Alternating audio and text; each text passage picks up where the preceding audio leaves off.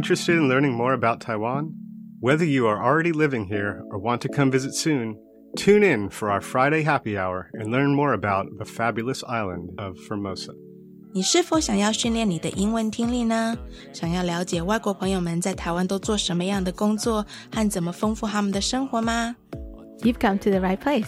Tune in each and every Friday from 5:20 p.m. to 6 p.m. with me, your host Beverly. 每个礼拜五的下午五点二十分到下午六点，欢迎收听国立教育广播电台的 Friday Happy Hour in Formosa。我是主持人 Beverly。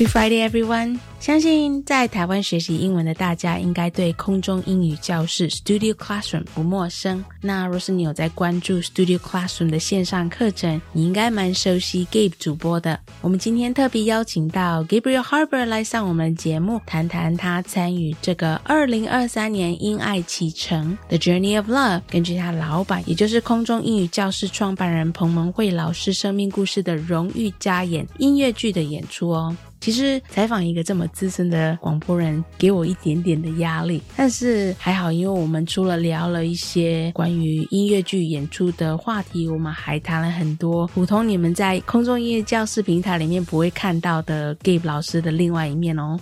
I think if you ask any of your Taiwanese friends if they know about an English learning program called Classroom Studio 空中英语教室, they would all tell you yes. Today we've invited one of the hosts from Studio Classrooms to talk about his participation in the musical called The Journey of Love. It's going to be a really fun show, so let's get right to it.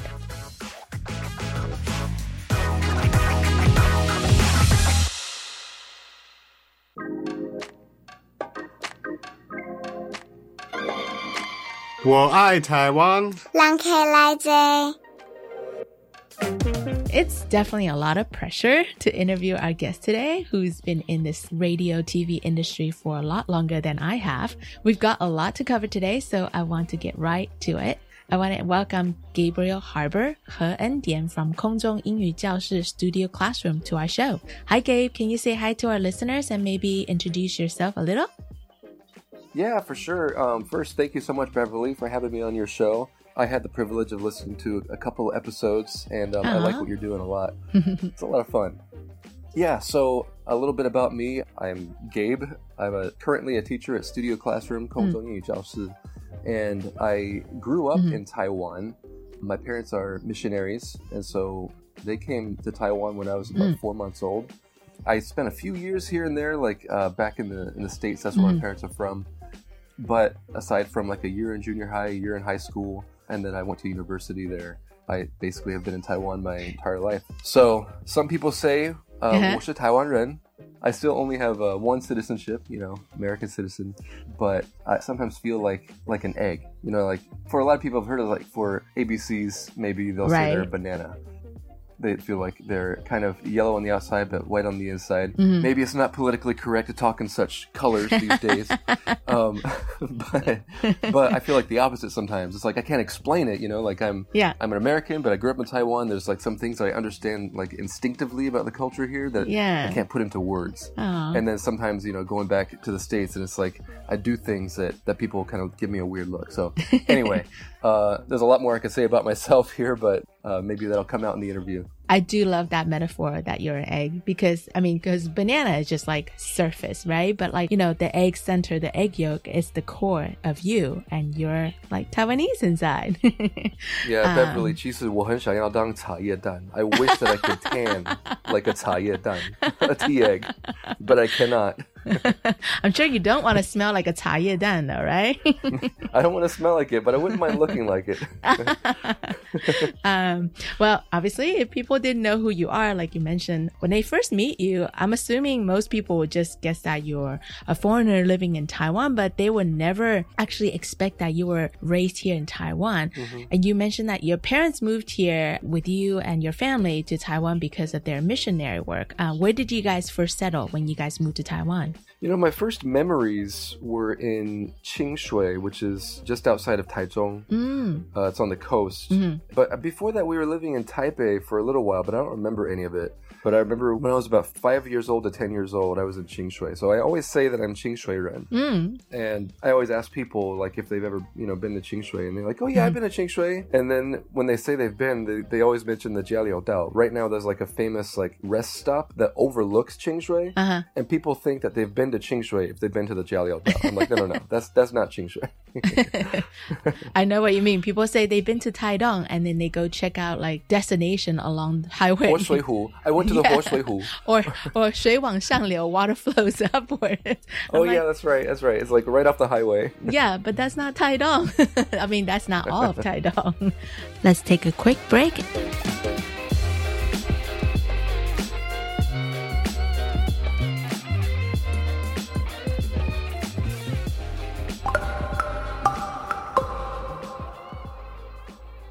Hi, I'm Gabe Harbour from Qingshui, Taiwan, and the song I want to share with you, you've never heard before because I wrote it for our English teaching program, Studio Classroom. It's called What's Stopping You? It may not have Nashville quality production value, but the message is great, obviously, in my opinion. It was originally inspired by a lesson we were teaching about a lady named Evelyn Glennie.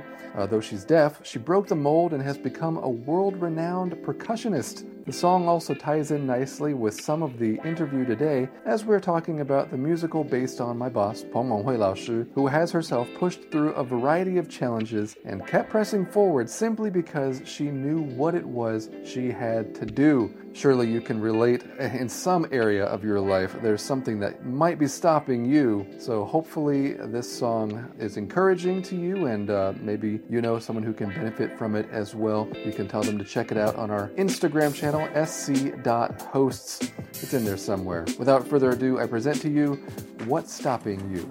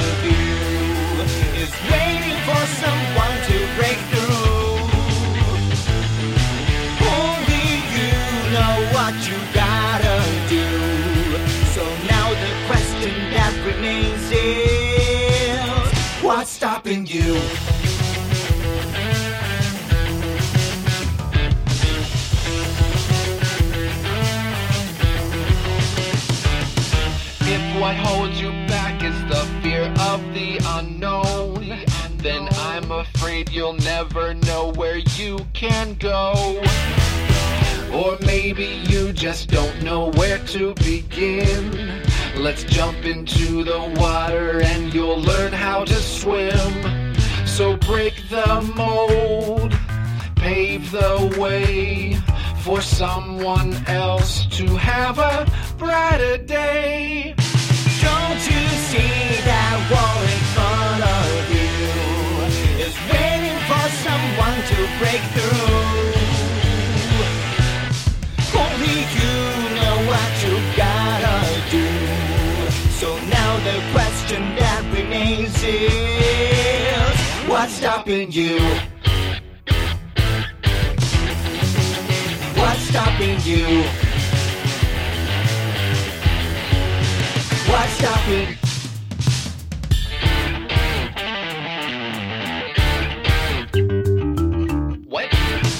Break the mold.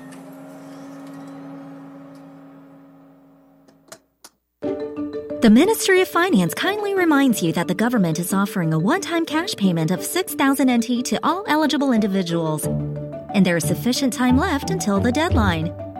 Get your money via bank transfer or cash at an ATM or post office. Visit 6000.gov.tw or call 1988 for official information. Watch out for scams A one time cash payment for all. The Ministry of Finance cares about you. 我的未来我做主，微电影竞赛又来了吗？嗯，即日起到六月七号下午三点，只要是中华民国籍的在学生，以防治毒品、防治霸凌为主题，拍摄一支七分钟以内的短片，就能参赛哦。哇，总奖金一百四十六万元，还在等什么呢？ 赶快上我的未来我做主网站或脸书查询。以上广告由教育部提供。陈太太啊，您被检查出是潜伏结核的感染者，需要进一步接受治疗啊。护士小姐，什么是潜伏结核感染？会传染吗？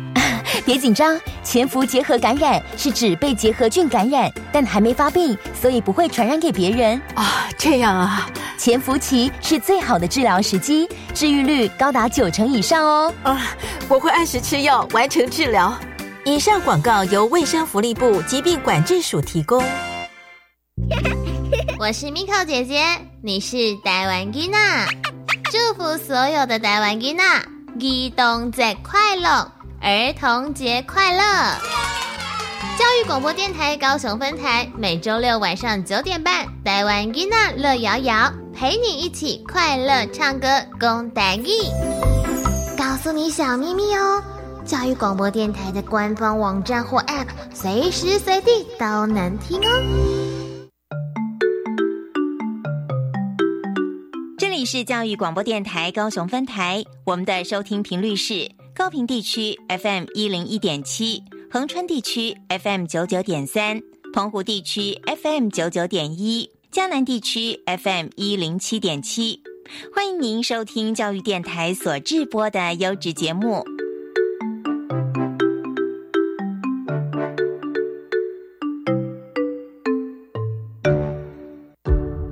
Easy peasy language learning，跟我们一起轻松学国语。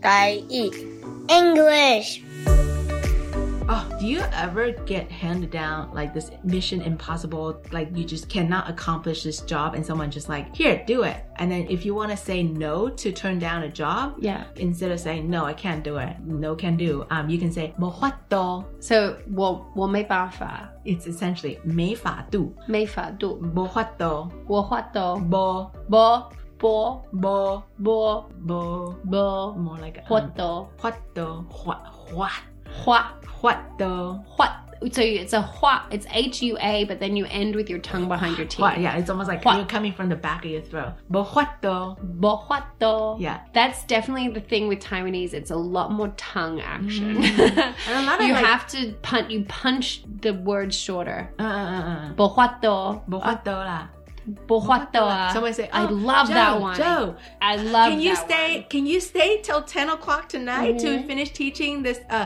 uh, to do this uh, Oh, project. bohuato. you got it. Bo-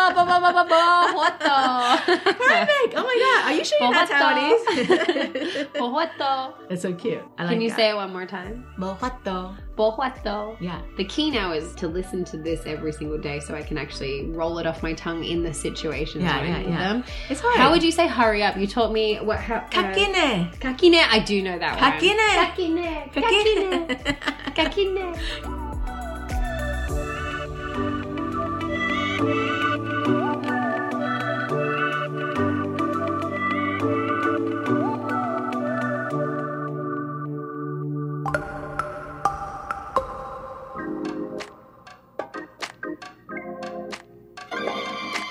我爱台湾”。人客来坐。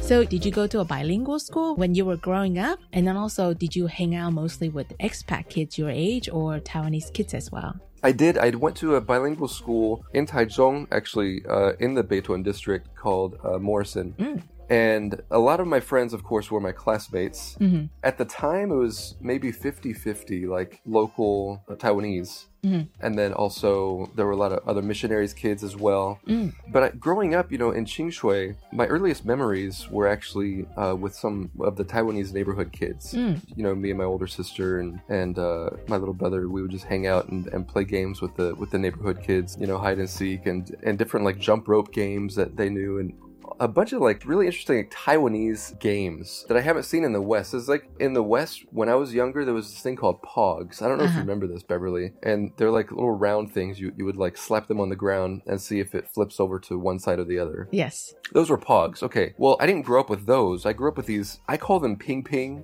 And basically, they're these little plastic figures, Uh-huh. and they're flat. And the goal is you have to like inch them along and try to get them on top of the other person's plastic figure. Uh-huh. And if you did that, then you would win it and you could keep it. It was like gambling in a way.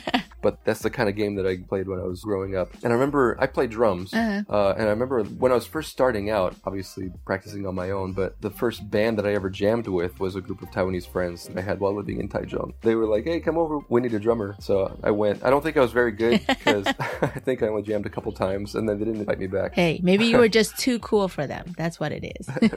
Maybe.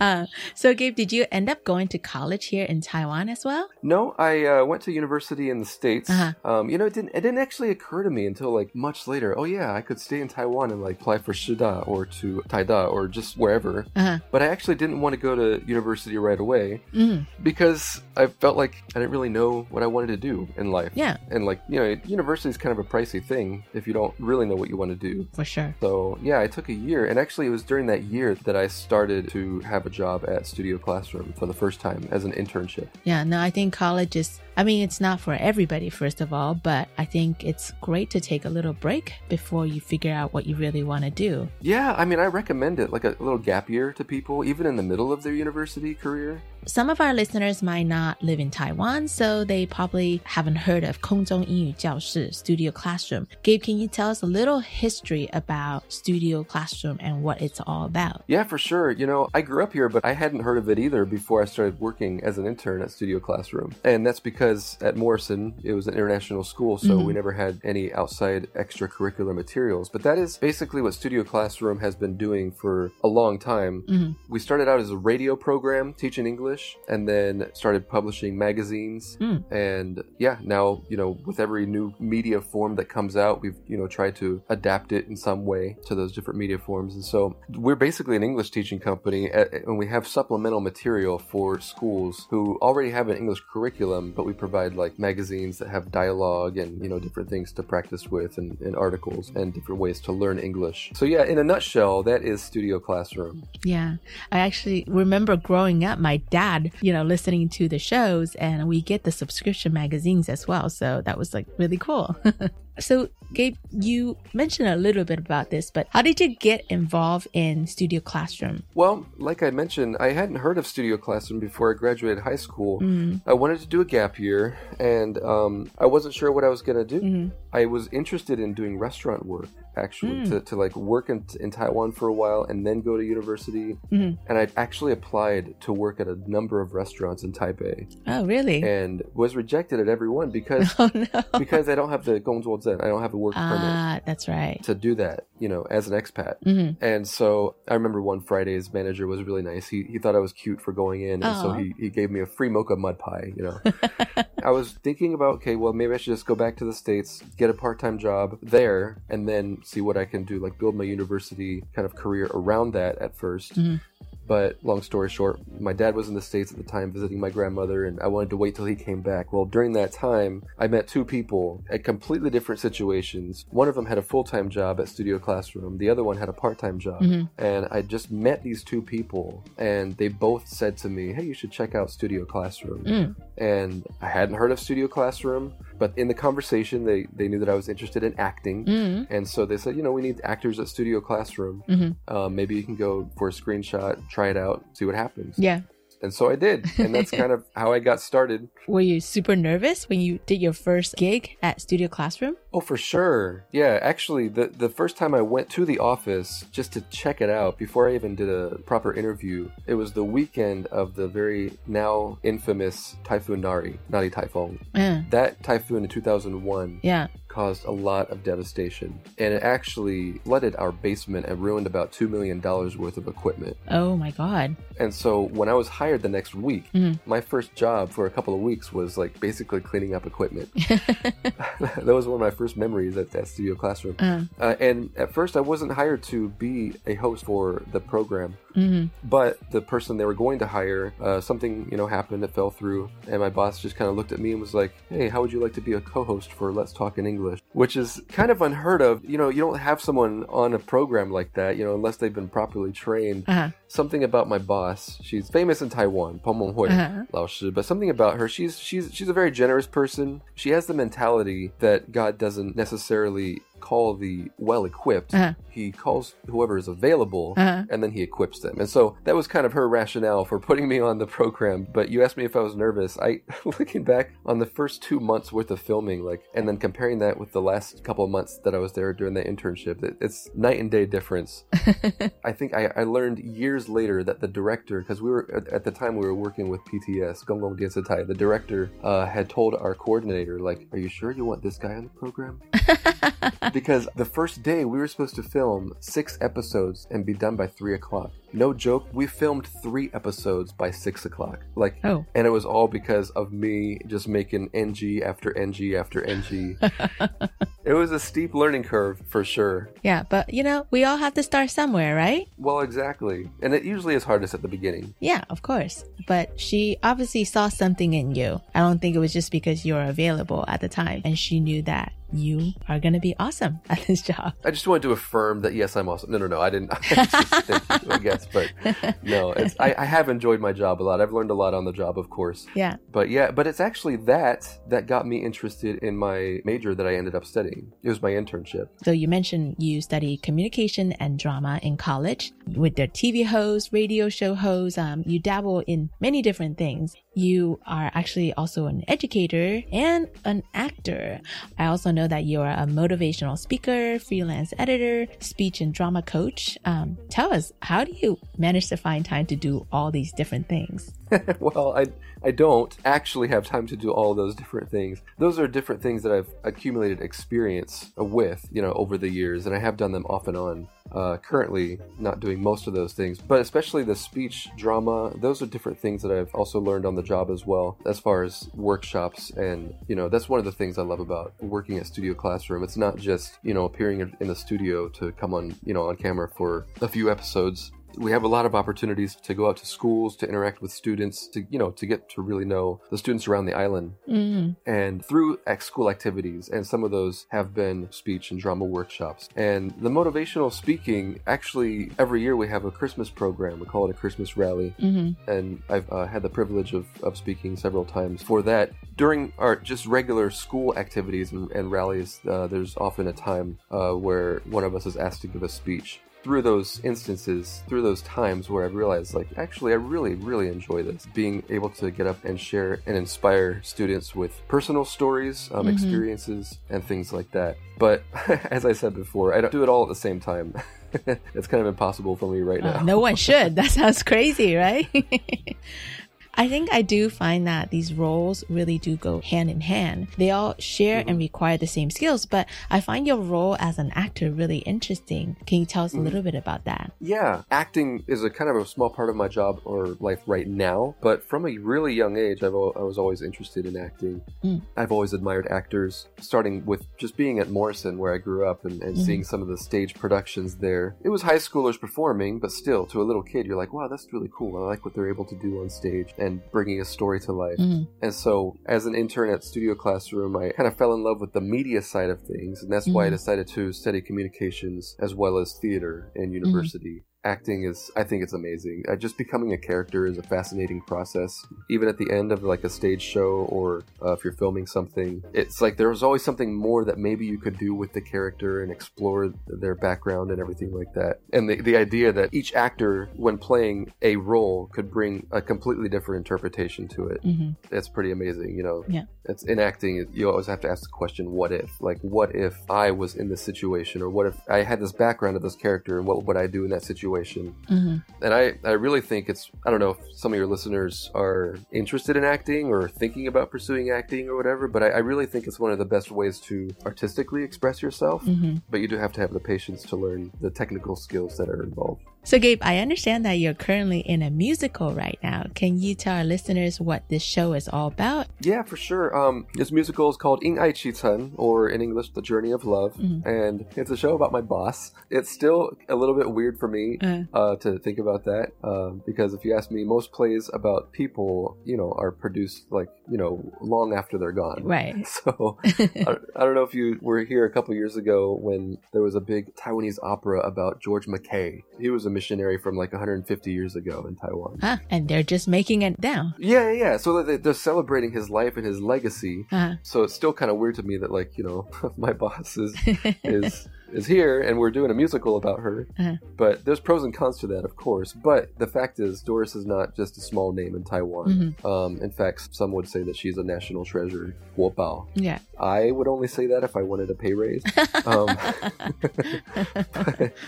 here's a, one of the main reasons why we wanted to do this. Mhm. You know, when our CEO was kind of in talking with a famous director here, Xie Nianzu, who has am- amazing shows, by the way. Anybody should go see Xie Nianzu's anything he produces. Mhm. And Xie Nianzu suggested, "Oh, it's your 60th anniversary coming up." Mhm. Studio Classroom 60th anniversary. Well, why don't we just do a story about Doris? You know, everybody Mhm. knows who Doris is. I, I know they'd be curious to find out more about her life and her background. Mhm. And I agree, you know. It's been interesting. Aside from beginning an English teaching company, Doris, she also started a choir called the Heavenly Melody Choir, 天韵合唱团. Mm. And this year is Heavenly Melody's 60th anniversary. So yeah, because we're a performance-related company, it kind of made sense to do a musical about her life. And your role in the musical? My role, I've always been a little bit uncertain because a lot of other roles are based on actual people. And then my role is just kind of, I think it was written just for comedic relief. I'm supposed to be like an assistant who's traveling with the Heavenly Melody Uh-huh. um, as they tour. And so I'm supposed to like be this character that tours with them and is kind of an assistant. Uh-huh. But yeah, like I said, I, I think it's more for comic relief. You're the funny guy, huh? Yeah. Do you get to sing in the show as well? I do. Yay! I do, and I think they keep the mics on. I think they keep the mics on when, when I'm when I'm singing. Yeah, I mean, you know, these days you never know, like when someone's lip syncing or when someone's like they've got a backing track or whatever. True. But thankfully, they do keep the mics on. And I work with professional singers. My coworkers uh, wrote most of the songs that appear in the musical, hmm and I gotta say they're quite good. That's cool. Yeah. I actually uh, started listening to it because I got a CD in the mail from your publicist, and it's a really great show. So, Gabe, you mentioned the musical is based on your boss. I think even if you don't share the same religious belief, uh, most people will find her true life story inspiring to say the least. Why should people go see this show besides the fact that you're in the show? um, well, you know, Beverly, that's the only reason is that I'm in the show and Of I'm course. comedic relief. No, 花瓶, right? 你是花瓶, right? 对, yeah, I was, I was listening to another episode uh, where you had mentioned something about Huaping. Hopefully, I'm not just Eye candy. exactly the eye candy. Hopefully, I'm not just the eye candy. Um, but I think one reason that her story impacts Taiwanese people is because uh, in their culture, it's almost unheard of for people to leave their parents to go halfway around the world forever. Mm, You know, unless they hated their parents and they're trying to run away. that happens. yeah, exactly. Now she's not trying to run away, run away from her parents, but she felt Mhm. a calling to be a missionary and to tell people about God when she was super young, and her parents encouraged her as well in that journey. So in her story, you also get a glimpse into the mind of her parents, Mhm. you know, who who share her faith and equally believe how important it is to share the love of God as it was recorded in the Bible. Mhm. In other words, the idea that eternal things are of more importance than earthly relationships can be felt throughout this musical. Mhm. And of course, when you have the proper eternal perspective, then it can only positively affect your earthly relationships. Mhm. But really, like I shared before, you know, one of my favorite reasons that anybody should see the show is because I think that my coworkers did a really good job with the music itself. You know, even if you just go to sit and to watch what's on stage, but to like listen to the music and take it in, Mhm. I think it's worth it. You know, it's it's fantastic. Yeah, well, I'm sure you guys put a lot of sweat and tears into preparing for the show. What was the biggest challenge during this whole process for you? Um, honestly, it's been a lot of fun. Mm-hmm. Um, I have uh, had people ask me this question before too. Has it been challenging? Yeah. I'm an extrovert. Uh-huh. Maybe for an introvert whose background is not in theater, but they were asked to go and be a part of it anyway, Uh-huh. it would be a bigger challenge. But honestly, it's great to be with your coworkers in a different context. Mhm. You know, coworkers that I enjoy anyway, but then we're doing different things than normal and traveling, you know, around the island and putting on a show. I think the challenge is probably with the music. Yeah. As in, there are a few songs where the Chinese is quite fast. Mm. So learning those lyrics was a challenge for sure. I don't even know how you guys memorize all those lyrics for those really long songs. Yeah, well, for the lyrics that you uh, don't memorize, there's a trick. Uh, Huh? You have to lip sync the word watermelon. oh, yeah? Yeah, yeah, yeah. I learned that trick in high school. I don't know if you learned that trick before, Beverly, but actually, having been in this musical and different productions here in Taiwan, I can tell you, uh-huh. saying the word watermelon or just mouthing the word watermelon, if you don't know the lyrics, might work in an English speaking context, but I don't think it works quite as well with Chinese words. I don't think so either. I might, I might have to come up with a different like Chinese equivalent, you know, like xi gua you or something. I don't know. That's so funny. No, I don't know that trick. Now you know. So, uh, Gabe, did Doris get involved with the musical production as well? Actually, I think that was the challenging part. no, no joke. Uh. I love my boss. But the script went through quite a few revisions because she is around and she, Yeah. of course, had opinions on how her own story should be told because it's her story. Right. So that that made sense. But there were quite a few meetings where they revised a few things. Maybe uh, I think I remember an entire scene was taken out and different things were changed here and there. And of course, she understands as well. On stage, a lot of things are embellished anyway, uh, because it's a stage performance. So it's not going to match up exactly with the way things actually happen. But yeah, to answer that question, yeah, she got very involved with the musical production. Well, it's her life story, so as she should, Exactly. right? yeah.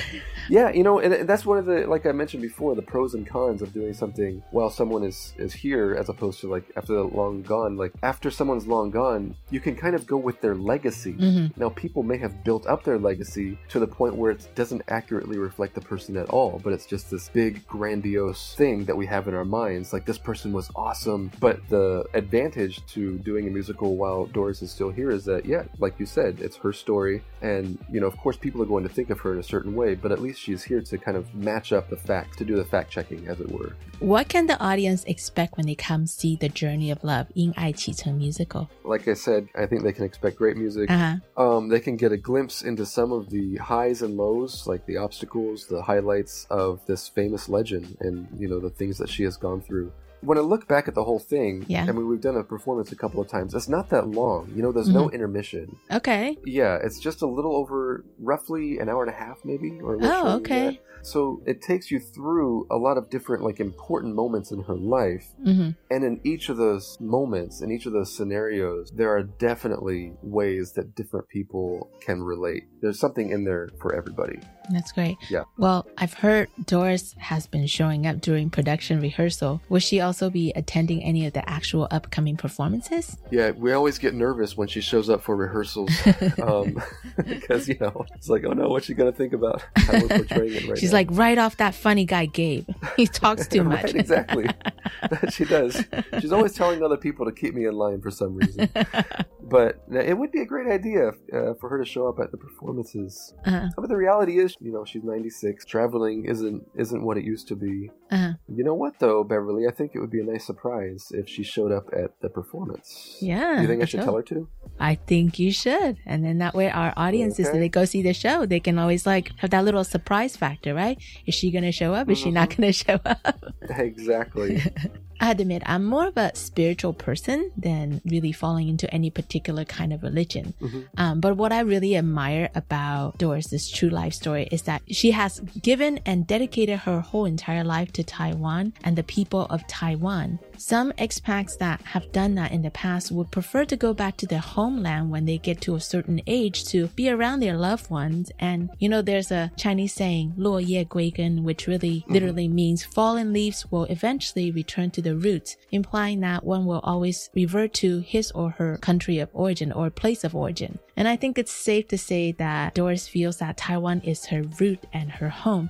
That's why she's still here in Taiwan at the age of 96 years old. Mm-hmm. Do you feel the same since Taiwan has literally been your home for most of your life? Yeah, I do. Um, and and the big difference is that I grew up here. Yeah. So in many ways, I've never left my comfort zone. You know, like I've done different things that, that Mhm. were out of my comfort zone, but like I am now living in the place where I grew up. And so in that sense, yeah, I feel like Taiwan is my home. Mhm. And it's always been my home. Whereas Seattle used to be Doris's home, and now Taiwan is definitely her home. Mhm. And it, it's true, a lot of people feel like they have to go back to their origin, their roots. Mhm. If you were to ask Doris, I think she would respond in a way that is kind of inspired by her beliefs, and, and that is that if you are a Christian, then your home is in heaven anyway, and no place on earth really is home. So we're all just kind of passing through this place. It's a temporary place that we live. And all that to say, you know, if you are Christian, then really your citizenship is in heaven. And I think that's kind of what she would say as well. Mm-hmm. She definitely feels like Taiwan is her home, and she will always say that to people. She'll always tell people that she's Hualien because she spent Mm. so much time when she first came to Taiwan in Hualien, um, not too far from where you are. I mean, you know, Yeah, really the, the next the next big city. Yeah,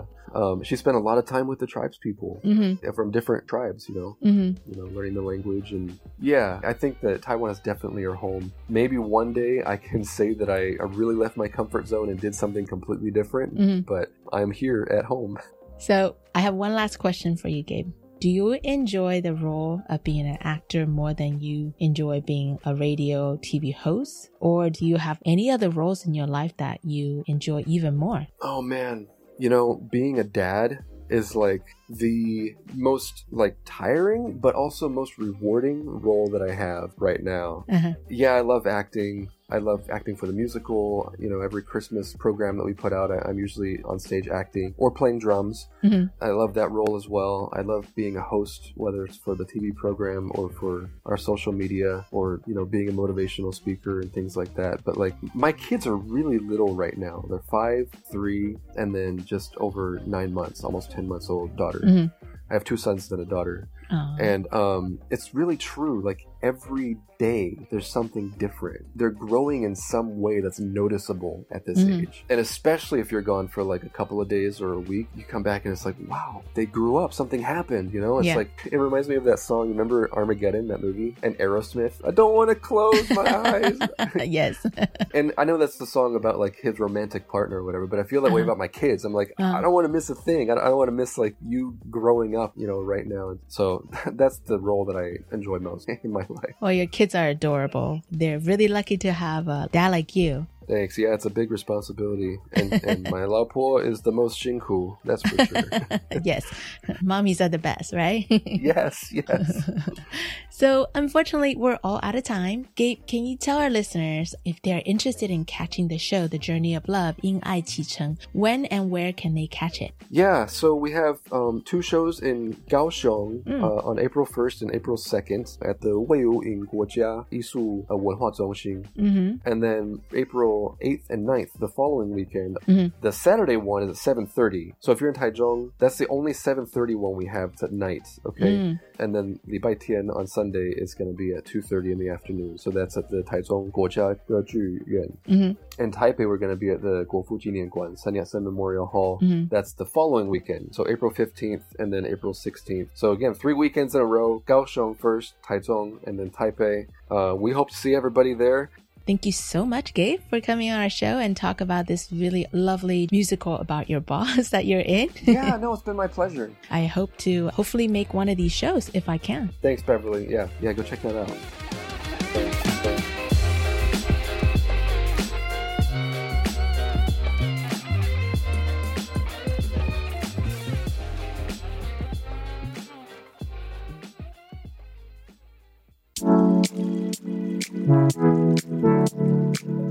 That was so much fun to interview the longtime studio classroom radio host Gabriel today. Obviously, Gabe has been in this industry a lot longer than me, so naturally I was a little bit nervous about putting on my best game face for our chat. Luckily, Gabe was super down to earth and I really had a blast getting to know the other Gabe outside of his TV persona. I highly recommend everyone to go catch this awesome musical this upcoming month. I'll be sure to post all the details on the show on how you can get your ticket for The Journey of Love, 因爱启程. That's all the time we have for today's show. Enjoy the rest of your day and have an awesome weekend ahead. 希望大家能够有个美好的周末。下礼拜五同一时间，请继续收听 Friday Happy Hour in Formosa. This is your host Beverly signing off. 再会，下礼拜见。 See you next week.